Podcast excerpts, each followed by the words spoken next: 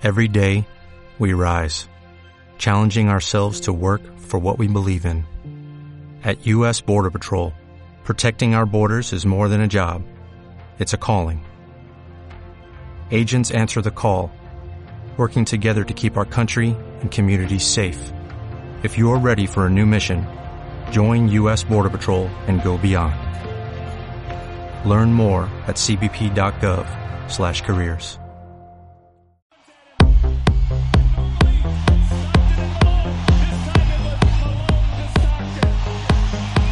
Bienvenidos al club.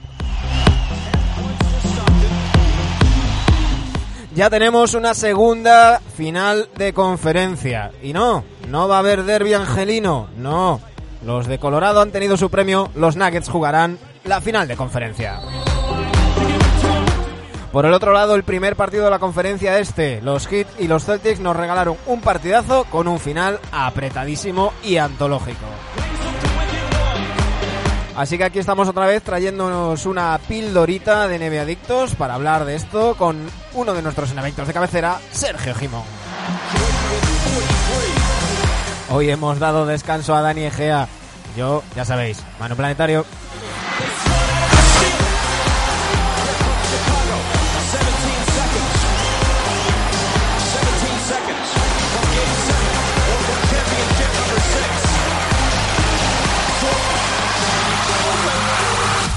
Aquí comienza el capítulo 270 de NBA Adictos.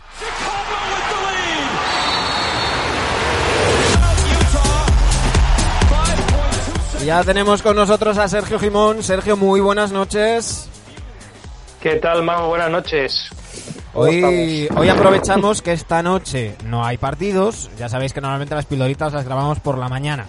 Pero hay veces que pues cuadran los, los astros. En este caso, pues eh, trabajábamos todos por la mañana, coincide que hoy no hay partidos por la noche, así que bueno, lo dejamos grabadito, os lo ponemos hoy. Me ha dado tiempo para recuperarnos, eso sí. ¿eh? Claro, claro. Bueno, yo todavía, shock, todavía estoy. yo Bueno, muy todavía, tranquilo. yo todavía no he dormido ni siesta ni nada y estoy, estoy hecho polvo. Menos mal que hoy no hay partidos, sino a ver quién se levantaba mañana a, a trabajar, que yo a las ocho y pico ya estaba en, en ruta con, con muy poquitas horas de, de sueño encima. Bueno, Sergio, eh, tenemos que empezar, yo creo, mm, por, por, por la final de, de conferencia oeste, y es que ya la tenemos lista y preparada. Y es que los Nuggets derrotaron a, a los Clippers. Luego hablaremos de ese primer encuentro entre los Heat y los Celtics en, en el este. Eh, los Lakers estaban esperando, frotándose las manos, todo el mundo hablaba del derby angelino. Pues finalmente no. Y no será porque no fuimos avisando, ¿eh? Bueno, sobre todo tú, ¿eh? Desde, desde agosto ya empezaste con no me fío de los Clippers, a mí no me fío. Y yo no, no- yo no te hacía caso, la verdad.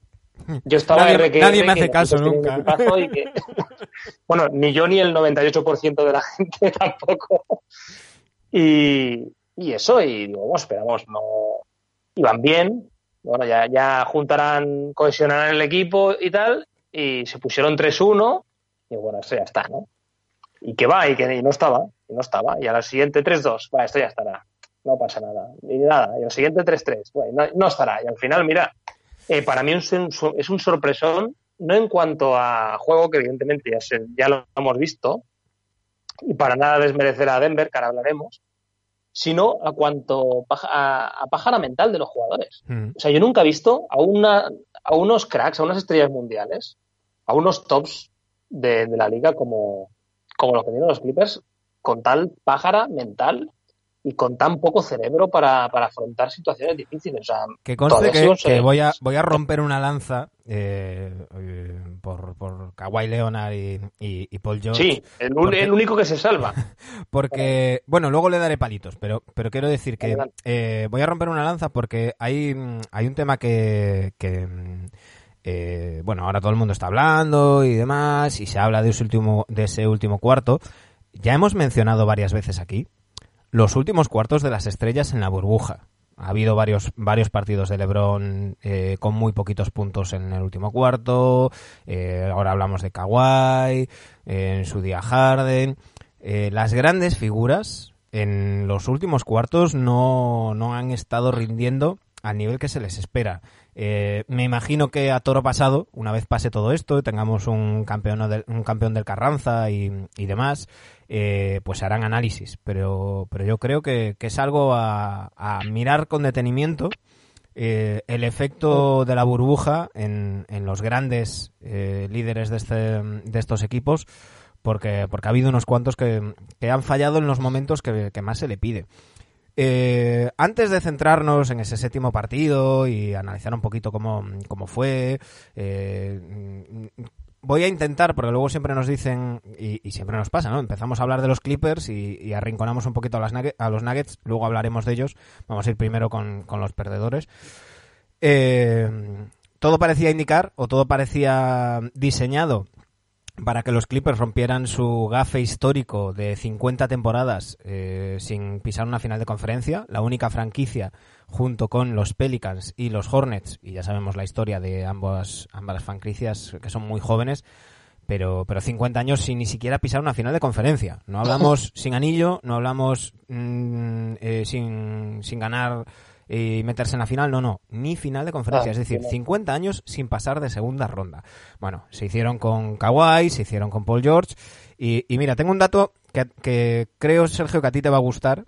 Eh, las ventajas que ha perdido Doc Rivers, un tuit de Planeta NBA, de nuestro amigo Tony Vidal. En 2003 se dejó remontar un 3-1 con Orlando, en 2009 un 3-2 con Boston, en las, en las finales contra los Lakers. En 2000, en, en perdón, en, las finales contra los Lakers fue en 2010, también un 3-2 con Boston. En 2012 otro 3-2 con Boston. En 2015 En 2015 un 3-1 con Clippers, 2016 un 2-0 con Clippers y en 2020 un 3-1 con Clippers. Es el único eh, entrenador de la historia que se ha dejado remontar tres veces un 3-1 y, digo y, utilizo correctamente eh, el término. Es decir, eh, una cosa es que te remonten y otra, otra cosa es dejarte remontar. Yo creo que un 3-1, cuando el otro equipo tiene que ganar tres partidos seguidos, es dejarse. Por fallos propios o lo que sea. Pero creo que, es, va más en el debe del que es remontado que en el, que en el haber del, del que remonta. Eh, no sé cómo, cómo te quedas. Otro, otro dato son los cero puntos entre mm, entre. Mira, en la segunda parte. En la segunda parte, dos puntos. Horrorosa, sí. Dos puntos Kawhi Leonard. Uno de 11 en tiros. Cero de cuatro en tiros libres. Ni un tiro libre intentado. Tres puntos de Paul George. Uno de siete en tiros. Uno de seis en triples. Cero de cero. Eh, ningún solo tiro libre intentado. Eh, claro, evidentemente hay muchas cosas que, mm, señalar y, luego hablaremos de ello. Pero antes de, despedazarlos, ¿cómo, ya, bastante has hecho. ¿eh? ¿cómo, viste el, partido? Porque nuevamente no fueron 15 puntos esta vez, pero sí 12 puntos se dejaron remontar los, los Clippers. Claro, es que yo todo esto se resume en, la apatía, tanto de jugadores como la trayectoria de, Doc Rivers que has estado hablando. O sea, es que te han ganado tres partidos seguidos. O sea, el primero vale, pero el segundo ya un entrenador tiene que ajustar o, cambiar un poco la tónica para que no pase exactamente lo mismo. Y es que a Dos Rivers le pasa lo mismo en, esta, en estos casos que has dicho. Mm. Igual que los jugadores. O sea, vale, yo puedo, yo puedo tener un, un mal cuarto por la presión, por la burbuja, por lo que quieras, ¿no? Que al final es lo que decías, siendo estrella que se ha notado que no, que no están bien, vale, eso, eso me lo puedes vender en momentos puntuales del partido ajustado. Que tienes balón, que luego ya hablaremos del este y lo de, y lo de Tatu, ¿no? Pero esto me lo puede vender así.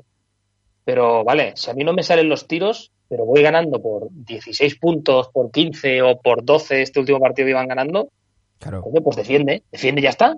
Da igual que no te entren. Vas haciendo lo tuyo y mientras metas 15 puntos, pero el otro mete 22, eh, tú ya has ganado el partido. Pero el problema es el, pajarón que, y la apatía que, que llevan estos jugadores.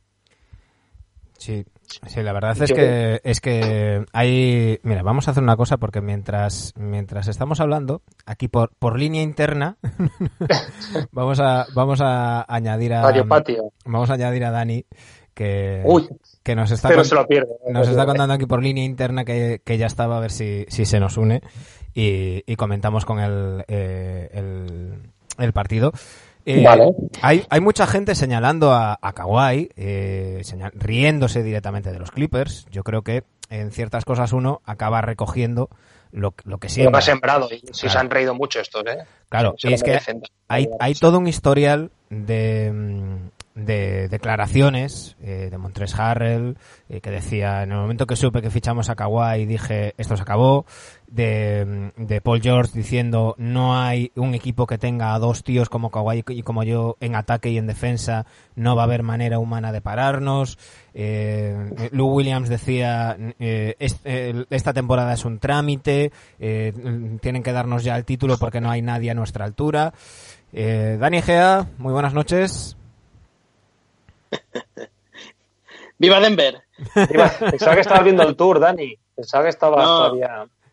No, no, ahora tengo que volver a analizar la última subida Pero a Col de los D. Está a tope, está a tope, Dani. lo que diga el pinganillo, Dani. Sí, sí, lo que digan los chuletones. Eh, hoy, hoy no contábamos con Dani, se ha podido escapar ahí a última hora, por eso no lo, no lo presentábamos, pero aquí por línea interna nos, nos decía Dani. Estábamos hablando de los, de los Nuggets y de los Clippers. eh, luego hablaremos de los Nuggets, ahora toca el turno de despellejar a los, a los Clippers. Y, y- y le estaba diciendo a Sergio que ha salido, mm, han salido haters de los Clippers hasta debajo de las piedras. Que, ojo, yo mm, matizo, hay que filtrar. Hay mucho Lebronier que tenía dos bultitos aquí debajo de donde, donde está la nuez, pues, pues había dos bultitos porque estaban pensando que a lo mejor era otro el primero en ganar con tres equipos distintos siendo MVP de, MVP de las finales, ¿no? Entonces ahora que lo han visto derrotado, mm, los mismos que decían que eran los máximos favoritos han salido a reírse, a reírse de ellos. Pero sí que es verdad que se ha visto mucho hate por parte de los, de los Clippers, mucho chiste. Eh, bueno, por supuesto, Lillard y McCollum devolviéndoles 17 días después. No han pasado ni 17 días, eh, ni tres semanas han pasado para devolverles todas las cosas que, les dijeron los, Clippers. Y, lo que estábamos hablando con, con Sergio, ¿no? El que, el que siembra vientos recoge tempestades.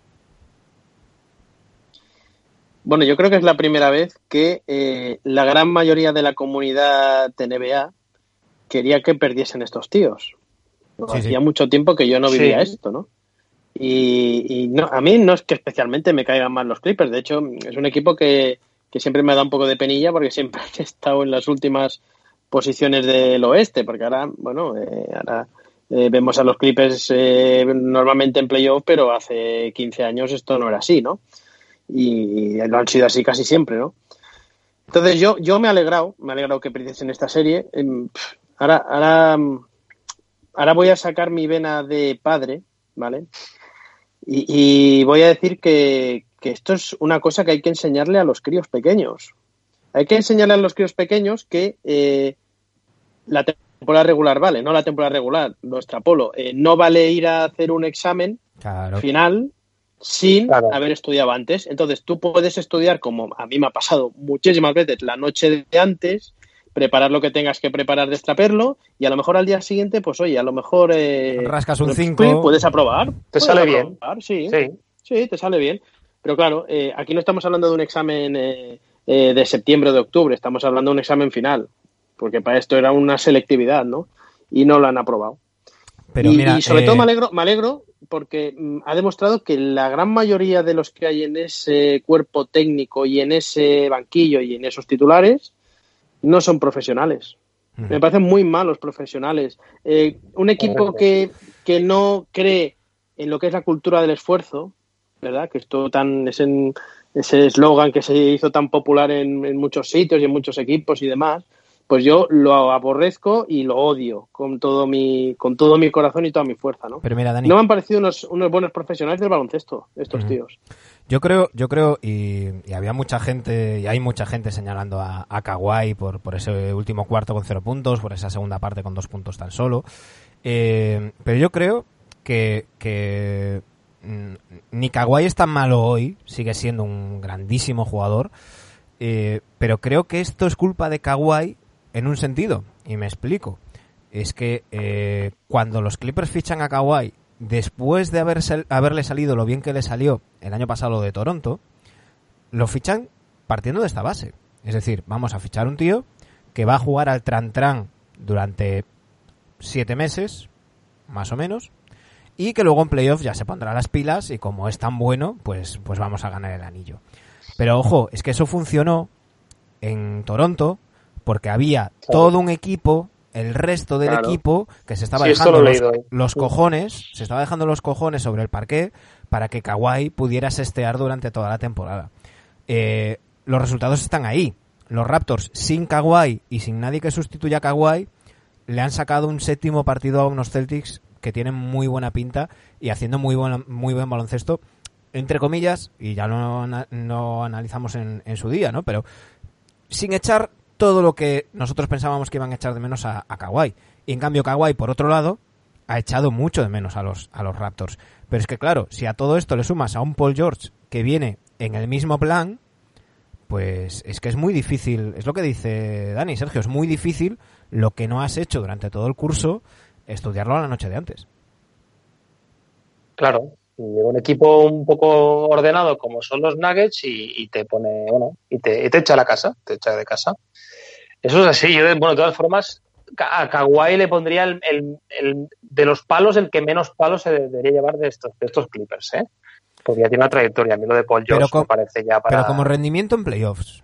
Como rendimiento en playoffs. Pero como, como mm, cultura de equipo, yo creo que es el principal responsable. claro, y yo creo que ahí el que hace, el que hace mucho daño es, es su tío, el, el, que gestionó toda su salida de San Antonio y, demás. Decía Mario Peña esta tarde en Twitter.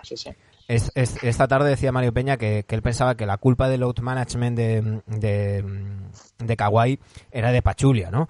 Eh, yo creo que no. Yo creo que, que todo este tema viene de cómo se gesta la salida de, de Kawhi de San Antonio, los pajaritos que le meten en, en la cabeza eh, y la manera en la que llega a Toronto. Toronto compra esa, esa idea sabiendo que lo va a tener durante nueve meses y bueno, pues, pues si podemos sacar algo lo sacamos y tanto que sacaron que, ganaron el anillo. Y, y se va a, a, Los Ángeles, a los Clippers, con el mismo concepto y, y, yo creo que eso le, hace daño. ¿eh? Hay, hay, una cosa, hay una cosa que es diferente al escenario que planteas. La primera es que Kawhi, bueno, la primera y única, la primera es que Kawhi ha estado en equipos hechos. El cuando debuta con San Antonio, hay un Tim Duncan, hay un Manu Ginobili, hay un Tony Parker que son los que mandan el vestuario, son los líderes y aquí se hace lo que dicen estos tres tíos más Popovic y quien no quiera estar aquí se le hace el vacío y fuera. Y así les ha ido, que les fue muy bien. Se marcha a Toronto y él no es el líder de ese equipo. El líder es Kyle Lowry, que ha quedado demostrado que es un fuera de serie en cuanto a liderazgo y, y coger responsabilidades. Eh, y, está rodeado de un Margasol, que te, Margasol el año pasado tuvo un peso en el vestuario seguro y de a nivel de, motivación y demás. Entonces, él está cómodo, yo creo que Kawhi está cómodo en esos ambientes, en esos ambientes donde él es el mejor del equipo eh, en cuanto tácticamente, en cuanto a como jugador de baloncesto, evidentemente, pero eh, no se le tiene que exigir o no se le exige que ponga los huevos encima de la mesa, que se suba a hablar con los con el resto de compañeros, que diga, oye, esto hay que salir. No, Kawhi no es ese tipo de persona y no pasa nada. Oye, hay gente que tiene más mm. protagonismo, hay gente que es más líder y que es menos líder. Y en ese ambiente, en los Clippers, no ha existido. No ha existido. Entonces, eh, es un equipo también totalmente nuevo, prácticamente. ¿Cuántos fichajes hizo esta gente? Hizo un huevo. Entonces, para eso estaban esos seis meses, siete meses antes de la burbuja y han tenido dos meses más de burbuja. Eh, de, claro, pues ahí hay que, para hay que pedir responsabilidades. ¿no? Hay que pedir responsabilidades de, por qué no han dado un equipo a Kawhi. Bueno, claro. bueno, bueno, pero Kawhi también tendrá que asumir lo que tenga que asumir. Vale, el rol en pista. Yo creo, yo creo que, yo creo que las piezas están. Yo creo que las piezas están. Es decir, yo no creo que a, que a los Clippers le falte. Eh, lo hablábamos hablando de los Rockets, que dices, joder, es que ahora no tienen un base que genere, no tienen un pivot, tal los Clippers tienen todas las piezas para jugar y jugar de varias maneras. Yo creo que aquí hay dos responsables. Por una parte, Doc Rivers, y estoy seguro de que Dani ahora mm, eh, saldrá encantado a, despellejarle. Y ya repasábamos hace, hace unos minutos con, con, Sergio todo lo que se ha dejado remontar eh, Rivers en su, en su historia. Y Kawhi Leonard, que es el que, el que traslada pues este, este espíritu. Eh, y bajo mi punto de vista es culpa de los dos, ¿no? Eh, culpa de Kawhi por, por pensar que se puede ser el mejor eh, de, de, esto eh, jugando un mes al año o dos meses al año y, y Rivers por no coger y decir, bueno, es que aunque, entre comillas, se lo perdones a Kawhi, ponle las pilas al resto, haz que el resto rindan. Eh, apriétale a, a, Paul George, que tiene mm, vitola de, no voy a decir jugador franquicia, pero sí de segunda estrella muy, muy, muy grande. Y ya sabéis que no me estoy refiriendo a, contratos.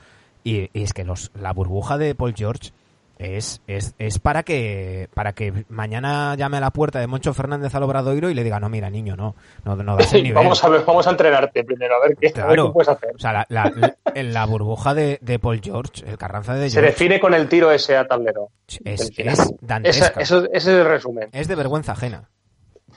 Pero yo, en las culpas a Doc Rivers, voy a insistir más, porque yo en los últimos programas me he excedido, y a mí es un tío que yo creo que sale muy tocado, muy, muy tocado. Y, y, sí. y, si no es así, pues bueno, yo lo veo diferente. Y cuando hablas de la responsabilidad de Kawhi, eh, responsabilidad de Kawhi porque es quien es, es su contrato, es lo que venía, era el líder y tal, tal. Pero yo en ese paquete meto a todos los jugadores de la plantilla. Y, y seguramente habrá más y menos. A Ivica Zubac poco le vamos a pedir, la verdad. Pero a los señores Patrick Beverly, Paul Joder, George, uno. Sí, eh, sí. Montrell Sí, sí. Harrell, que ha Lou estado Williams. lamentable, Al mejor sexto hombre tienes- en defensa, por Dios. Sí. Sí, sí. Lamentable en Mejor defensa. sexto hombre, No, la, comparación, la comparación de, Lou Williams. La comparación de, de los más menos y de las defensas, eh, andaba por ahí por Twitter un, un vídeo de dos minutos comparando las defensas a Jokic de, de Zubac y de, y de Harrell y luego comparando los minutos de uno y otro. Eh, le preguntaban a, después del sexto partido, le preguntaban a, Doc Rivers sobre ese tema y Doc Rivers decía, no, no, los dos pivots han estado horribles. Le decían, ¿cómo que los dos? Si Zubac ha tenido más 15, ¿sabes? O sea, eh, y, los datos de Jokic contra uno y contra otro eran, eran claros. Eh, yo creo que hay, que hay muchos responsables ahí. Y, y Dani, ¿tú no quieres hacer leña? Pues, pues la voy a hacer yo. Yo creo que Dos Rivers sale tan tocado que yo creo que es de estas cosas que deberían de hacer que Doc Rivers no volviera a entrenar. Es decir, yo creo que, que Doc Rivers debería de irse al paro y no creo que ningún equipo con este, este tío, con este historial que tiene, ningún equipo que quiera aspirar a algo, otra cosa es que quieras tener un equipo que entre en playoffs y caigan en primera o segunda ronda y tal, pero no creo que ningún contender le vuelva a dar la, la oportunidad a Doc Rivers. ¿eh? Mm. Pero ¿sabes, ¿sabes qué pasa? Y ahora ya lo, entre, lo, entrelazo con, con el resto. Eh, es que son los Clippers.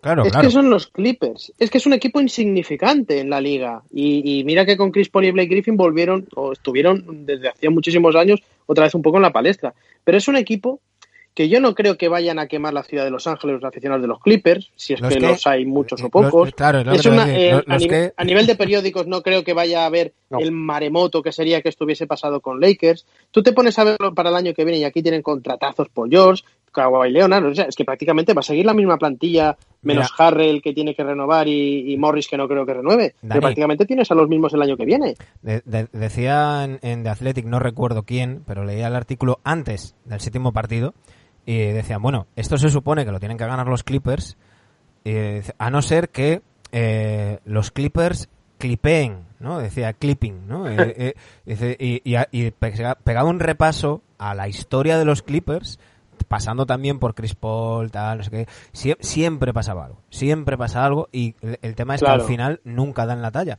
Y no hay, ya sabemos que la NBA no es como pueda ser el fútbol, que hay, pues, pues eso, equipos que pesan más o tal, pero evidentemente no es lo mismo ponerte la camiseta de los Lakers o la de los Celtics Claro. que ponerte la camiseta de los Clippers, que no tiene historia. Claro. Estamos hablando del equipo que eh, tapó las banderas de campeones de los Lakers con fotos, porque no tenía nada que colgar, ¿no? Eh, Pero yo, Manu, Manu y, y perdona que te corte, no, no, dale, más dale. que eso de la historia de la historia y tal que, que estoy de acuerdo ¿eh? al final ahí hay un escudo y un tal que hay mucha gente que dice no el escudo no gana partidos estoy de acuerdo ¿eh? Pero no la cultura- tener Pero impone, impone y esto no impone. exacto Y la y eso cultura viene del- de, de la eso franquicia. viene de una pirámide de arriba abajo y esa pirámide en Clippers no ha existido nunca desde Balmer hasta abajo del todo que Balmer ha hecho todo lo posible pero pero eh, es que al final lo que me vengo a referir es que no va a haber una repercusión de quemar las naves en Clippers. No sé, el, eh, decía Pepe Rodríguez del otro día en un periódico, el heraldo de los Clippers de Los Ángeles, si es que existe ese periódico, Sí, sí. o el diario de los Clippers, mm, si existe, pues, pues no va a hacer una, una quema. a hacer eso. Por lo tanto, digo ¿Qué va a pasar con Doc Rivers? Pues es que a lo mejor sigue. ¿Qué va a pasar con toda esta plantilla? Pues es que lo más seguro es que sigan, Claro, porque claro. le da igual a todo el mundo. Pues ya estos ellos. jugadores, No, no, no, yo, a yo, estos jugadores les dan igual, que no Es- son profesionales les da igual. yo no digo, yo no digo que, que vaya a pasar, yo digo lo que yo creo que debería de pasar. Lo que tú harías. No, Claro, sí, claro. por supuesto, Claro. por supuesto, lo Eh, tenemos es- todos claro, estoy, ¿eh? estoy con vosotros, estoy con vosotros. Yo creo que Balmer no va a dinamitar nada. Es decir, Balmer va, va a decir, bueno, esto fue la burbuja. eh, hoy ya salía Paul George diciendo, eh, bueno, este no era el año para exigirnos el anillo porque llevábamos muy poco tiempo juntos. Nuestro Ah. año es el año que viene. Entonces, yo Bravo, creo, yo bravo. creo que ese Muy va a ser el Paul George. discurso. Yo creo que no va a pasar absolutamente nada en Clippers. No creo tampoco que muevan demasiado la plantilla. Yo creo que van a seguir, mm, como diría Toshak, los mismos 11 cabrones. eh, y, y que el año que viene lo volverán a intenta- intentar. Y yo creo que, lo, que volverán a fracasar. Eh, salvo que veamos, y, y- y pongo el asterisco que, que puse mm, desde hace un año, salvo que veamos un kawaii modo Dios. No lo hemos visto. Eh, sin, sin un kawaii modo Dios, yo creo que los Clippers no, no Bueno, van a- no van a ir. Yo creo que es muy, es, es muy pronto, Manu, para hablar del año que viene, Sí, sí, sí. si van a haber movimientos de piezas, que yo creo que no va a haber muchos, pero claro, ahí tienes eh, los 35 kilos de Paul George, los 34 de Kawhi, bueno, eh, Claro. Montreal Harrell va a venir con el cazo, Sí, sí, sí. que están muy limitados los Clippers para el año que viene. Y es ahora o nunca, ahora o nunca entre comillas para ellos. Porque sí. Kawhi no te va a aguantar otro año más así haciendo No, penas es agente libre el año que viene. También, o sea, No, no, en la 21-22. a la 21, vale. 21-22. Bueno, creo que tiene player option o no sé qué historia. Ahora, ahora os lo miro. Ahora os lo miro. Sí, sí, tiene player, tiene player option en la 21-22. O sea que el año que tiene viene lo más. normal, lo normal, Sergio, y además, ojo, eh, que Paul George está cobrando más que Kawhi Leonard, que ya como concepto, Algo tiene que cambiar. Sí, claro. ya como concepto, tiene Sergio, es, es que es todo tan raro siempre en los Clippers.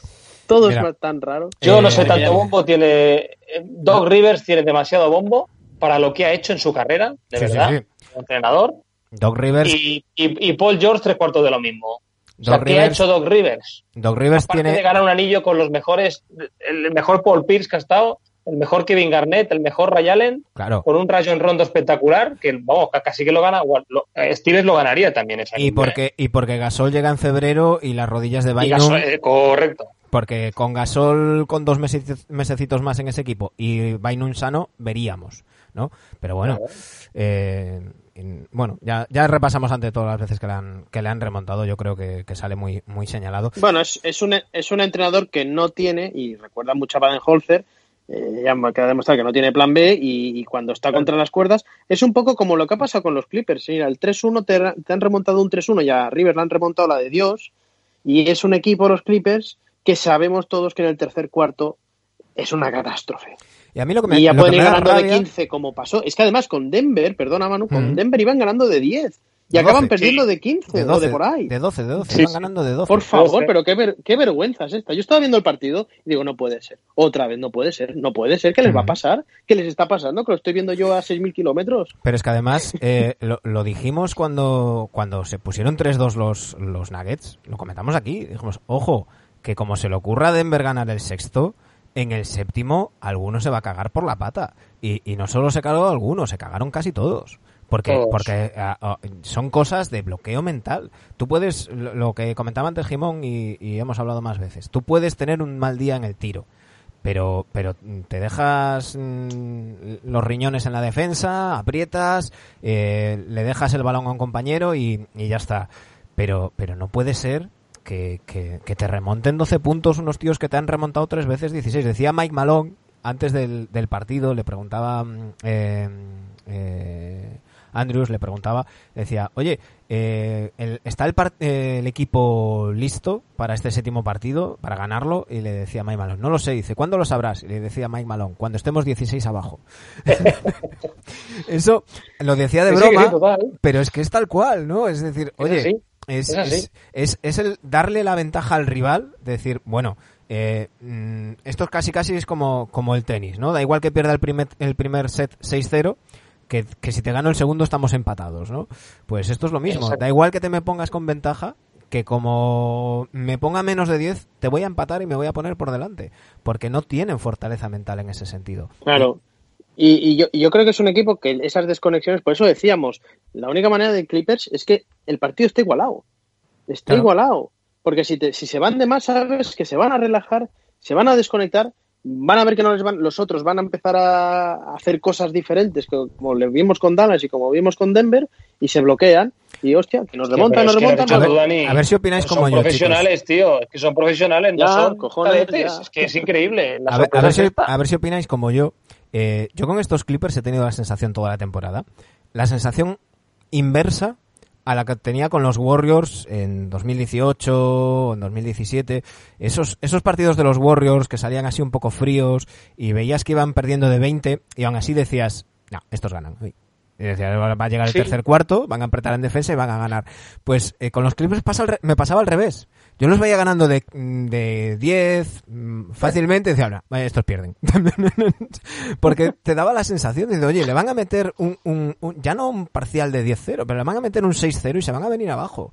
Y, y eso, como decía Dani, eso es un trabajo que se hace durante toda la temporada y no puedes hacerlo. Y, y más este año que han tenido más tiempo que nunca. Eh, eh, sabemos que est- estaban entrenando, bueno, o al menos se juntaban en el pabellón durante la cuarentena. Fueron de los primeros equipos, los de California, en poder juntarse y demás. Y, bueno, uno no sabe muy bien a qué se, a qué se dedicaron.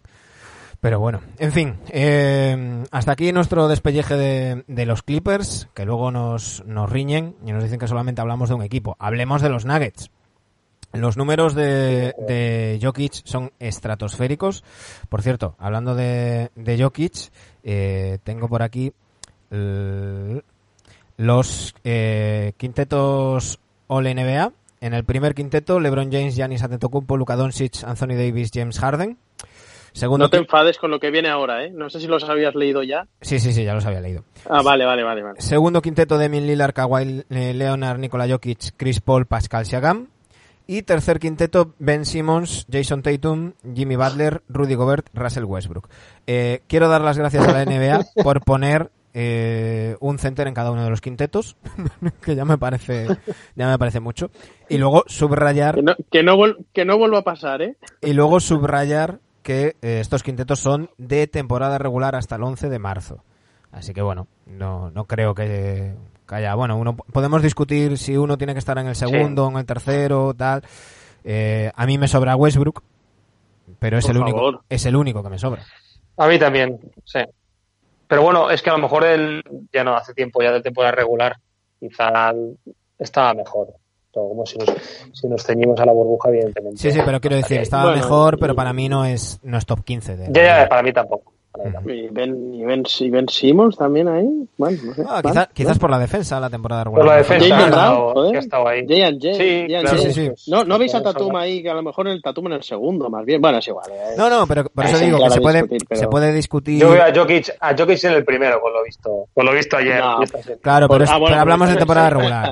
Hype a tope. Si, si Vamos a sacamos, hablar de, vamos a hablar de ello. si sacamos el, el All NBA de, de la burbuja, saldría bien, bien distinto. Eh, hablemos de los Nuggets, hablemos de ese séptimo partido, de esa victoria cimentada en, en- en el partidazo brutal de, su dúo protagonista, que yo no me voy a cansar de, de piropearles, porque además creo que tienen esa actitud que, es necesaria y que es tan positiva de, de no, de no ser egoístas. Es decir, eh, en los momentos importantes, cuando estaba la remontada, muchas veces vemos, ¿no? Hay, hay una estrella en un equipo y esa estrella se quiere jugar todos los balones, quiere, quiere pues, pues eso, eh, ser, ser la protagonista de la remontada o, demás. Y en los Nuggets no, pagas- no pasa eso. Eh, tanto Murray como, como Jokic buscan la mejor opción en cada jugada. Y, y si tienen que, que gastar un poquito más de, de posesión o dar un pase extra o tal, lo hacen. Y, yo creo que es algo que cada vez vemos menos y que, y que tiene sus, sus frutos. Y los números, eh, 16 puntos, 22 rebotes, 13 asistencias, primer triple doble con más de 20 rebotes en un séptimo partido de la historia y, una auténtica barbaridad. Eh, Jokic, y ojo, sin meter de tres, ¿eh? Es una burrada lo que está haciendo. Es que es un jugador único en la liga. Un pívot que juega, que te juega de base y reparte juego y esto es sin- siniestro y encima es generoso con sus compañeros. Eh, es no creo, decías tú que a ver quién para Anthony Davis. Bueno, a ver quién para este también ahora. porque no, no hay ningún pivo que le pueda defender y su capacidad de pase es, tremenda, es tremenda. Y, decías de la pareja esta, yo esta pareja pueden llegar a ser, salvando distancias ahora, por, pero por edad, un, un Stockton y Malone en un futuro. Si siguen así. Y como grandes parejas que ha habido en la NBA. Luego, luego hablamos del enfrentamiento con, Lakers. Sí, sí, sí, pero me refiero al, al, a Jovis como pivo. sí, sí, sí, que es difícil que alguien le pueda defender y sobre todo que esa capacidad de pase que tiene al, poste alto. Luego te, daré, luego te daré mi opción y a lo mejor os, sorprendo. Eh, Dani, de Jokic está todo dicho, pero de Marray también hay mucho que decir.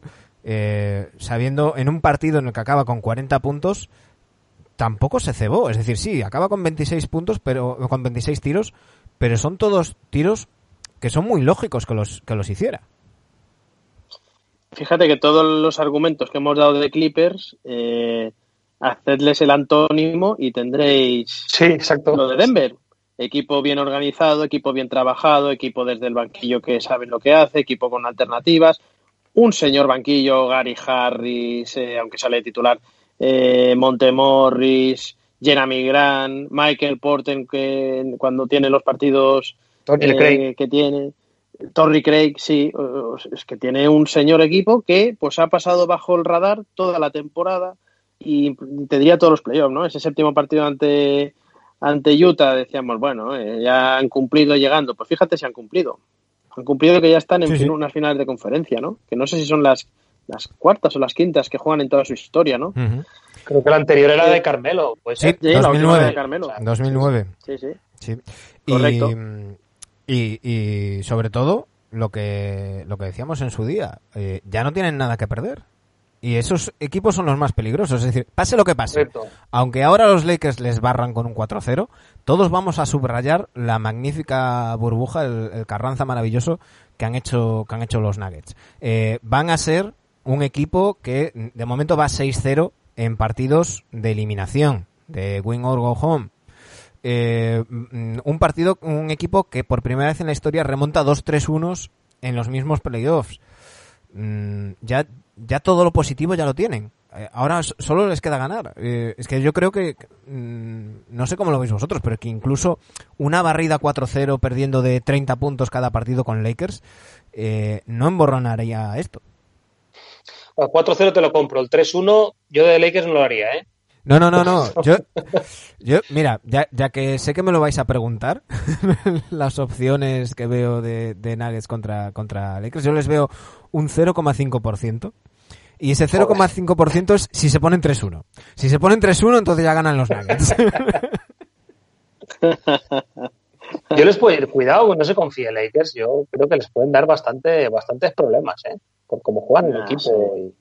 Yo, sí, no sé, claro, no sé contra Clippers tampoco, pero es que están ahí y juegan muy bien. A mí me bueno, mucho mejor que Lakers. Para mí, yo por seguir, sí.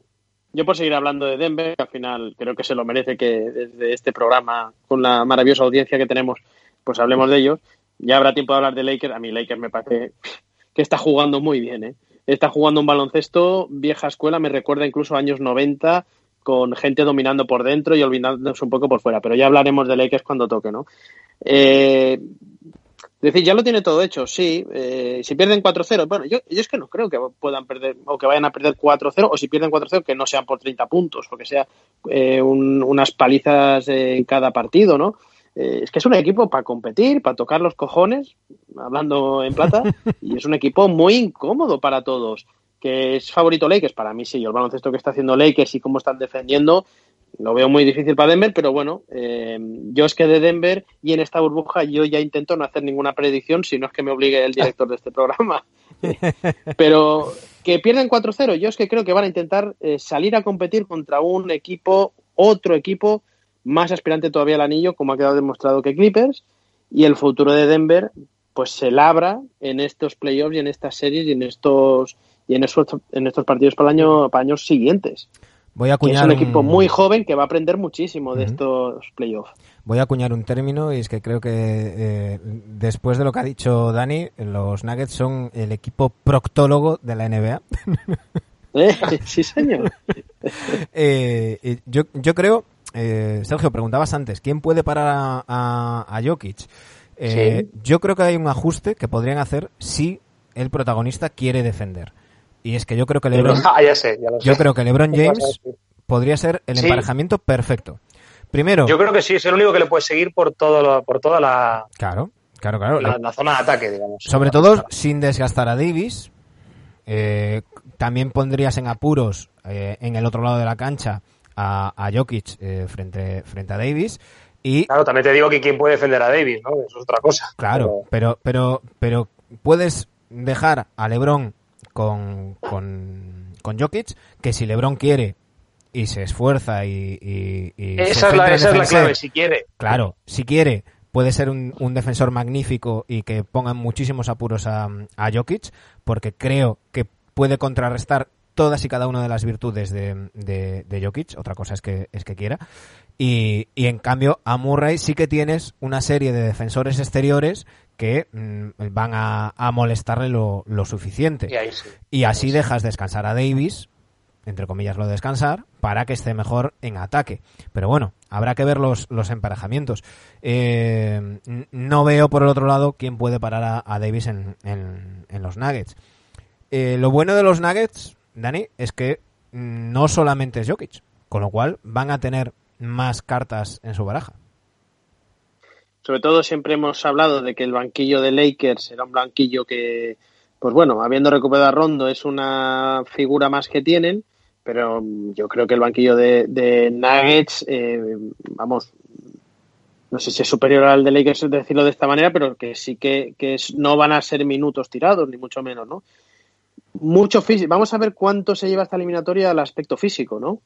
Porque eh, siempre pensamos en Anthony Davis y en LeBron James.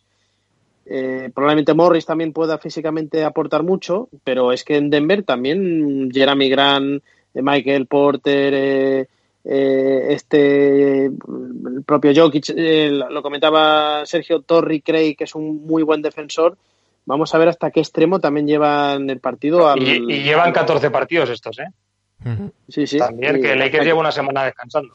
Claro, eso, eso era otro tema que os iba a sacar, ¿no? Siempre eh, llegan los playoffs y nos, nos preguntamos que qué es mejor, si, si llegar descansado, tener unos días de descanso o llegar con ritmo de competición. Yo siempre creo que lo ideal es irte a una serie a seis partidos, que, que no llegas a perder el ritmo de competición, pero sí que tienes un pequeñito descanso antes de, volver a, competir.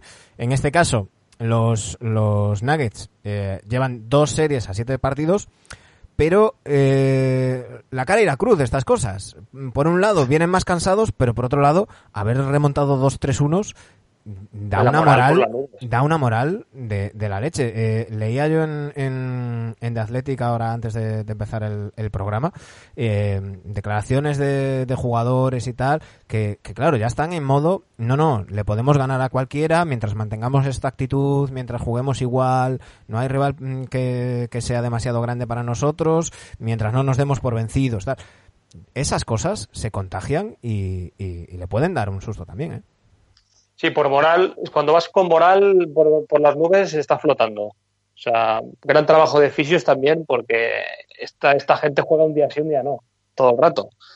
Pero cuando, sobre todo, la moral te evita, te evita un cansancio que, que, tiene que estar ahí en tus rodillas, en tus tobillos, tiene que estar ahí. Esos 14 partidos al final tienen que notar. Pero como vas con la moral muy alta, pues se disimula.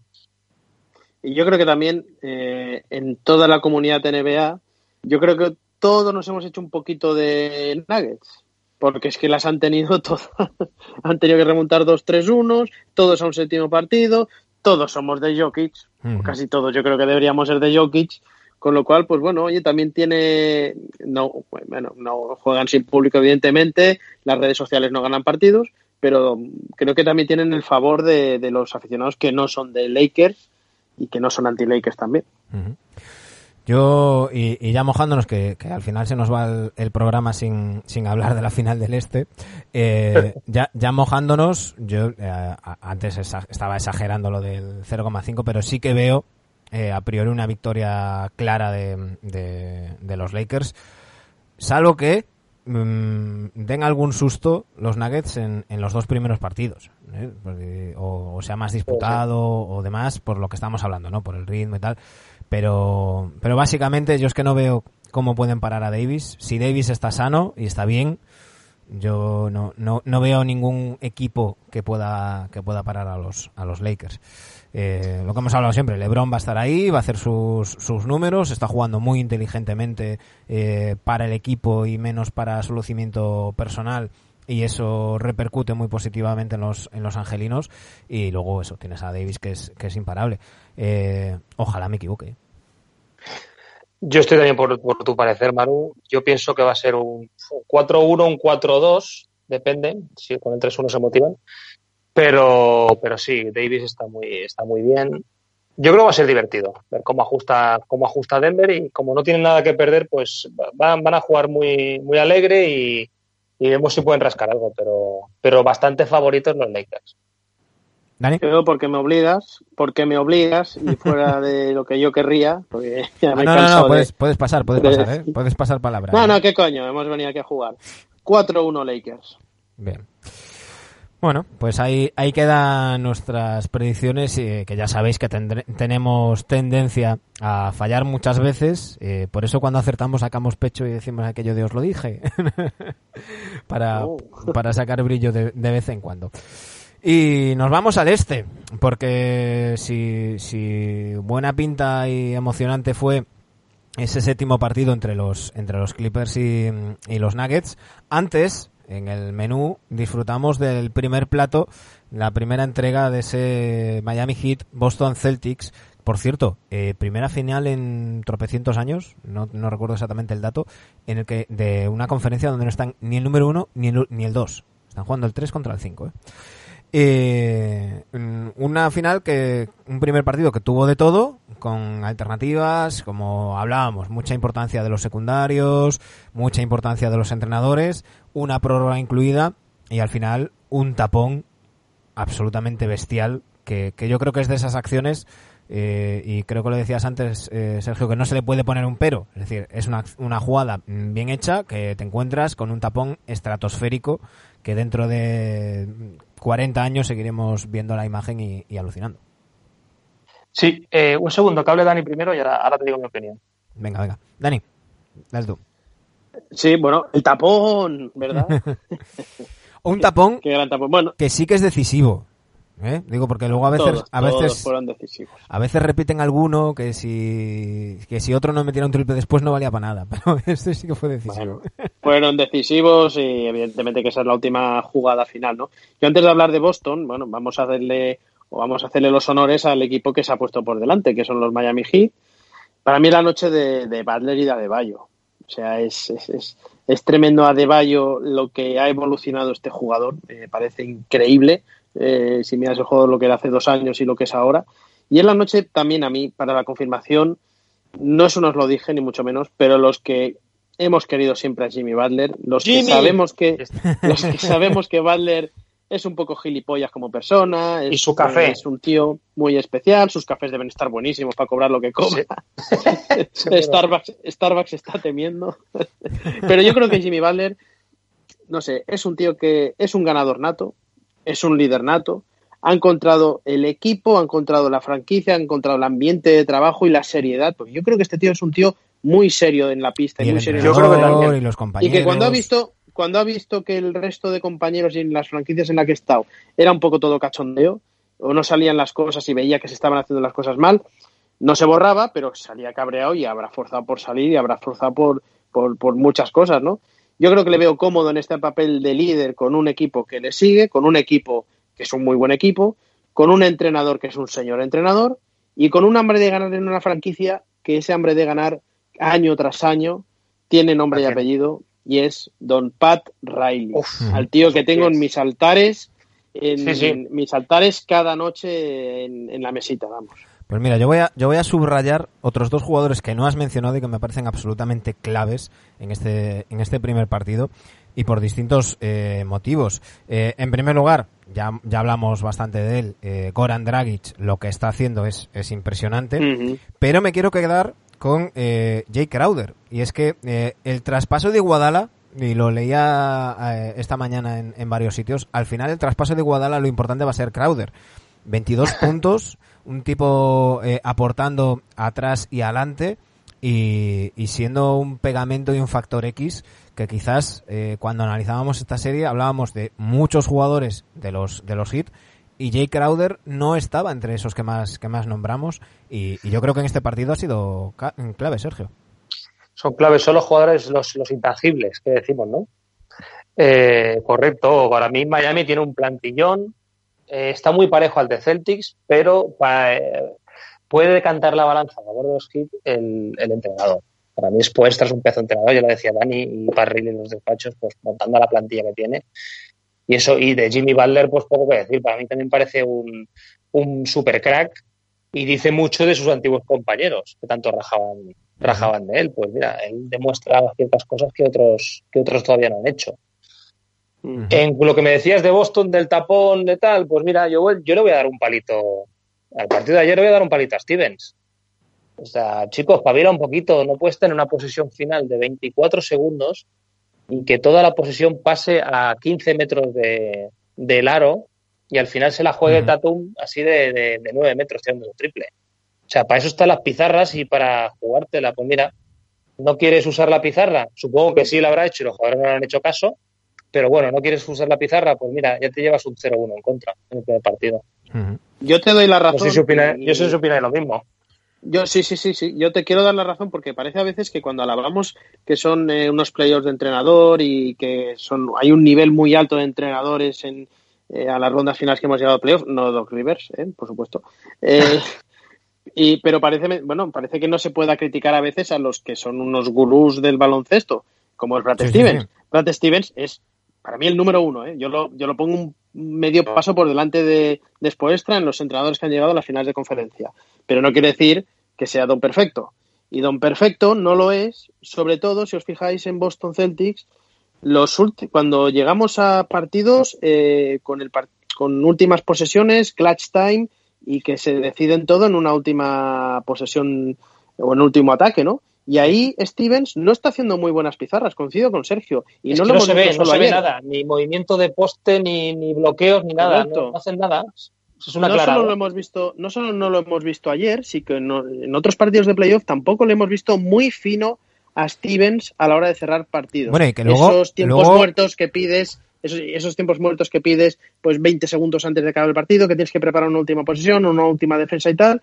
No le veo muy acertado, la verdad. Luego, eh, luego hay entrenadores que cada, cada entrenador tiene su, su punto fuerte y sus puntos, sus puntos débiles. Estoy pensando en un entrenador que yo adoraba pero que también padecía de lo mismo que era Phil Jackson, ¿no? Phil Jackson para mí durante muchos años fue el mejor entrenador de la liga, pero en los finales apretados eh, muchas veces la pizarra... Jordan. No, y, estoy pensando más en los Lakers, que fue lo que yo más viví y, más veces más pues veces vi. Kobe, o, o, Derek Fisher, pero esas jugadas acababan muchas veces viniendo de algún de algún asistente, ¿eh? Eh, y, ahí, y, repito, adoro por completo a, Phil Jackson. Eh, un amigo mío lo definía como decía, Phil Jackson es el tipo que puede hacer que yo me crea Petrovich y rinda como si fuera Biryukov, ¿no? Será un poco el, el, tema, ¿no? Que cualquiera podía, podía rendir por, por encima igual que, el, caso de, de, Popovich. Pero si bien Popovich sí que tiene esa pizarra, pues eh, a, Phil Jackson no le, no le funcionaba tan bien en los, en los segundos finales. Eh, eso le puede estar pasando un poco también a, a, Stevens, pero yo quiero poner también el foco, ya que hablamos de los Celtics, en Kemba Walker. Yo creo que Kemba Walker está mal. lleva tres partidos muy malos, ¿eh? Que, está eclipsado por Smart. Era lo que iba, lo a decir, ¿eh? que, de momento eh, los Celtics lo han ido capeando porque Marcus Smart ha rendido mm, maravillosamente bien en los dos lados de, la pista. Pero claro, eh, sobre todo en momentos finales se nota si, si, si Kemba no tiene, no tiene el día. Claro, nos vamos a, los triples. Desde, desde la línea de tres estuvo horrendo. Y, ya no digo que tenga que estar estelar, pero con que esté normal, yo creo que ya los hubiera llegado a los, a los Celtics para no sufrir tanto. Yo creo también. Sí, yo creo también. Es una baza ya que pues tiene la baza de Hayward, pues este tiene que dar un pasito más adelante y ser el que, o al menos el que invade, que era decisivo en, Charlotte. Pero es que, pues. a ver, yo, yo os voy a llevar la contraria. Yo es que creo que estos Celtics no necesitan al Kemba de los Hornets. ya está para eso Tatum y ya está para no, no, eso por, Jaylen por- Brown si es por eso digo, por eso digo ¿Eh? que no que no esté estelar, que esté normal, es decir, oye, No, que sí, con, un poco, con sí, con que hagas un poquito más. 30% o un 25% en tiros de tres, no, que no te me vayas a un 10. Pero la... Sí, correcto, pero eh, yo, yo no, no voy a decir- evidentemente que Kemba, yo, yo diría que la palabra es irregular. Yo diría que la palabra en estos playoffs es irregular, eh, porque ha Sí. combinado partidos buenos eh, con partidos pues, realmente muy mal en el tiro. Pero fijémonos en otra cosa de Kemba, que ya, ya sabemos que está tirando mal. Eh, no sé si ahora es un atraco, pero mm, para el próximo programa podríamos mirar los porcentajes de tiro en los últimos cuartos de Kemba. No creo que sean tan malos. Creo que en los- precisamente en el último cuarto, creo que yo estoy viendo un mejor Kemba eh, que durante todos los partidos. Creo que está también doblando bien la pelota, mm, el balón.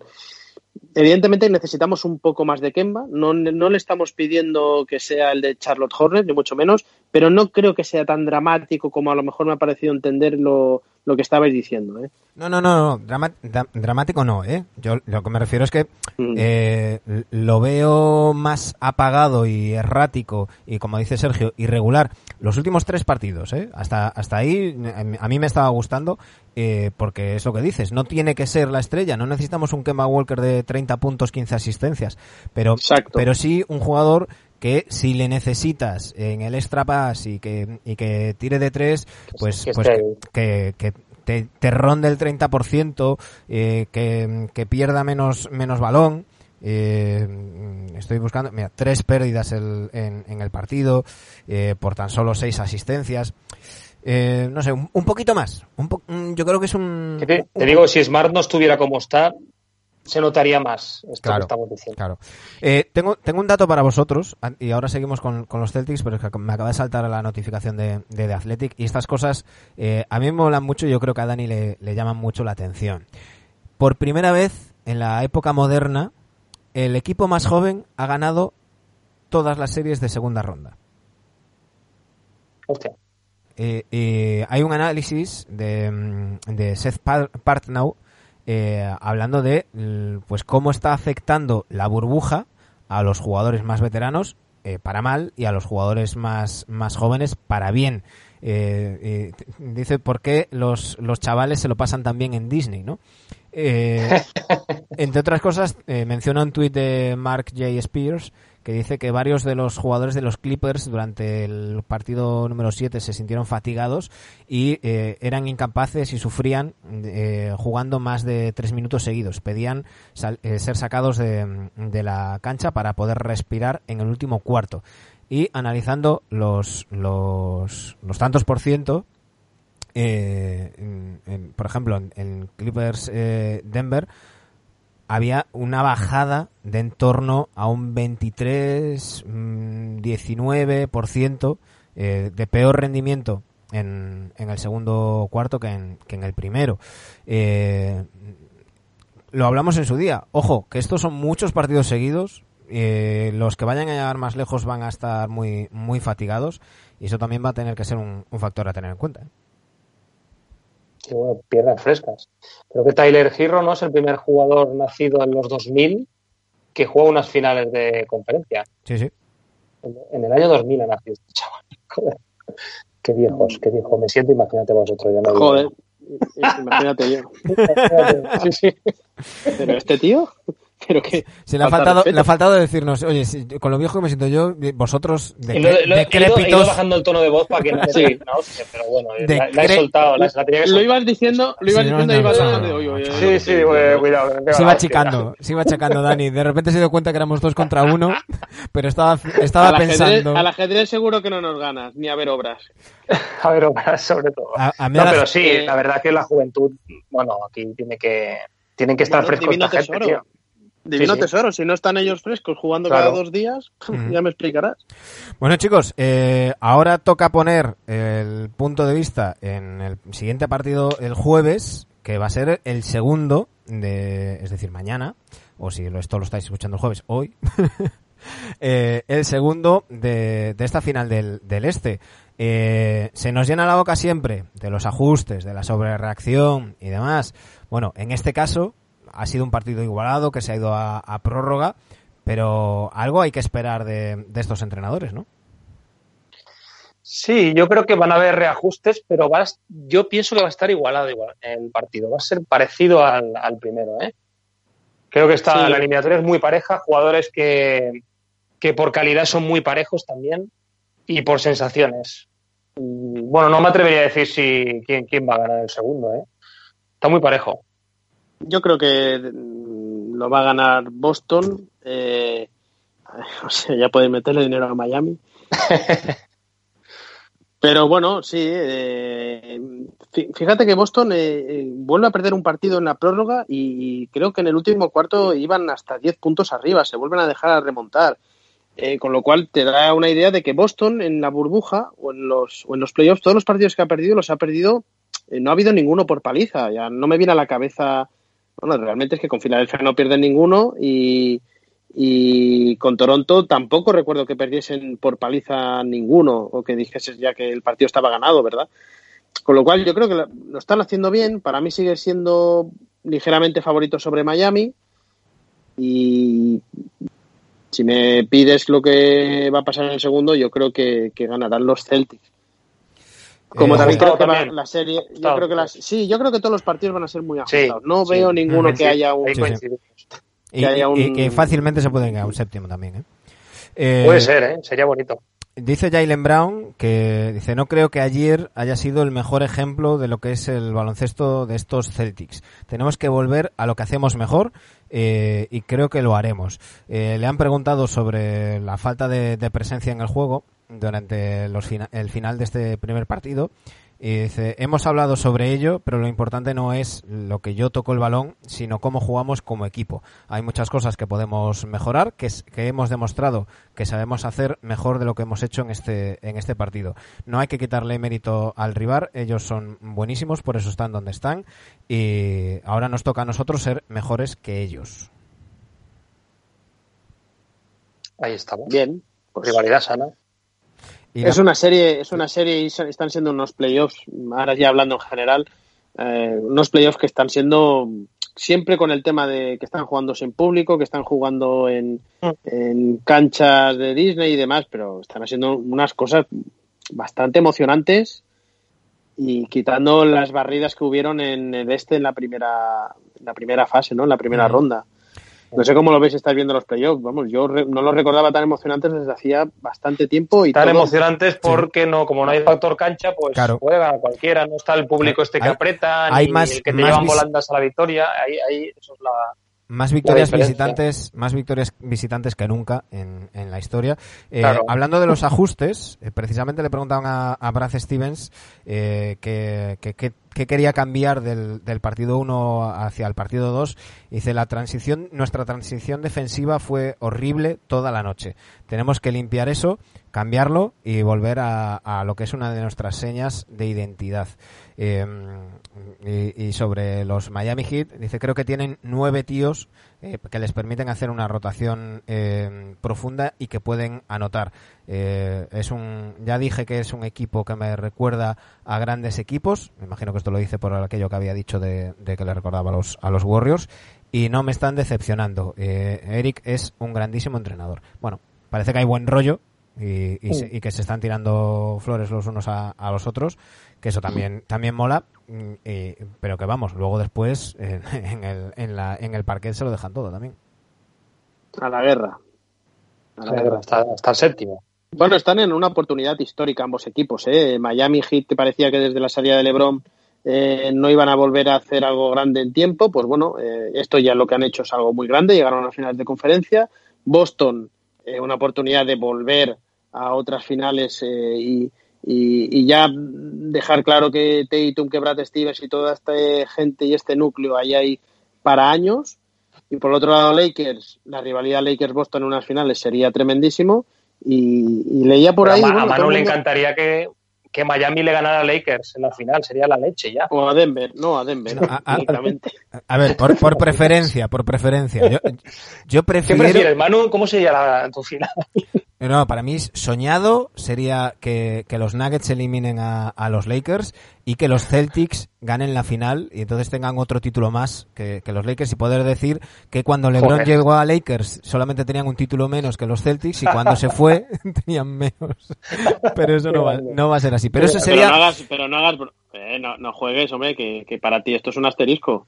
No, no, no. no, claro. Sería, ¿no? Bueno, Sería- título pero- y un asterisco. Pero, pero en, en, es- en esa circunstancia Ah, tiraría mis principios con tal de meterme con LeBron. O sea, eso está clarísimo. Si no le gustan mis principios, tengo otros. Yo tengo otros. No, no, no, no. Esto, esto es, esto es el, el Carranza, es otra cosa, es otra cosa distinta, pero sí que es verdad que va a contar. Va a contar y, y quien gane, si, si ganan los Lakers van a tener el banner 17 y si ganan los Celtics van a tener el banner 18, si ganan los Heat el banner 4 y, y si ganan los Nuggets tendrán su primer banner ahí colgado. Así que, pero, pero bueno, a- queda mucho todavía que, que contar, queda mucho, mucha tela que, que cortar y aquí estaremos nosotros comentándolo. Eh, de momento, el lunes volvemos. Es posible que antes del lunes tengamos por aquí un, una pe- un pequeño extra. Es que tenemos Una unos, pildorita. Sí, unos, unos amigos, unos amigos que, que se, se han metido en esto de, del podcast eh, desde Fi Beta Landa, eh, los amigos de, Campo Atrás, y a lo mejor hacemos alguna cosita con, con ellos, eh, que ya, ya nos estamos trayendo algún que otro cachondeo. Eh, pero bueno, nosotros seguiremos pendientes, eh, seguiremos pendientes de cómo avanzan las finales de conferencia. Y, y no descartamos, es lo bueno que tiene esto, que, que en cualquier momento aparezcamos de, de vuelta para, para deciros, aquí estamos y vamos a analizar los, los partidos de, de anoche. Chicos, eh, muchísimas gracias. Ya sé que, que hoy ha sido un, un pequeño atraco y sobre todo a Dani que se ha escaqueado ahí a última hora. Y, y seguimos pendientes. Ya, ya nos digo, ya nos digo ningún día, pues cuando surja, Así ahí ya estamos hablando. Perfecto. Está claro que el lunes se ficha. el, El lunes se ficha. El lunes sí. Y luego son horas extra, Dani. Esto. el Sí, lu- sí. el Que- lunes que- que- estamos. que nos- ya veremos si las paga o no. El lunes estamos seguro. Y por cierto, estad ahí atentos, buscad por Twitter que hay una mariscada pendiente, ¿eh? O sea que... Sí, sí, sí, se, está sí, apuntando, se está apuntando mucha gente. Se está apuntando Sí, mucho. yo, yo estoy Lo calculando... bueno es que nosotros, Sergio y yo, no nos hemos apostado nada y vamos a... Exacto, vamos a ir seguro. no de- Hay, hay gente que no conocemos apuntado. Sí, esto, esto es con, esto es con nuestro no, pero amigo... el avión sí. Con nuestro amigo Gelu, yo estoy calculando a ver cuánto estoy dispuesto a pagar porque Lebron pierda. a ver cuánto me compensa. bueno chicos, un fuerte abrazo. Venga, un abrazo. A todos los que nos escucháis, ya sea vía iBox, iTunes, Spotify o YouTube, muchísimas gracias por estar ahí, ya sabéis. Seguimos en Twitter e Instagram en arroba nvectorsrc. Estamos en YouTube, en por cierto ya, ya nos seguís 200. Muchísimas gracias por, por estar ahí.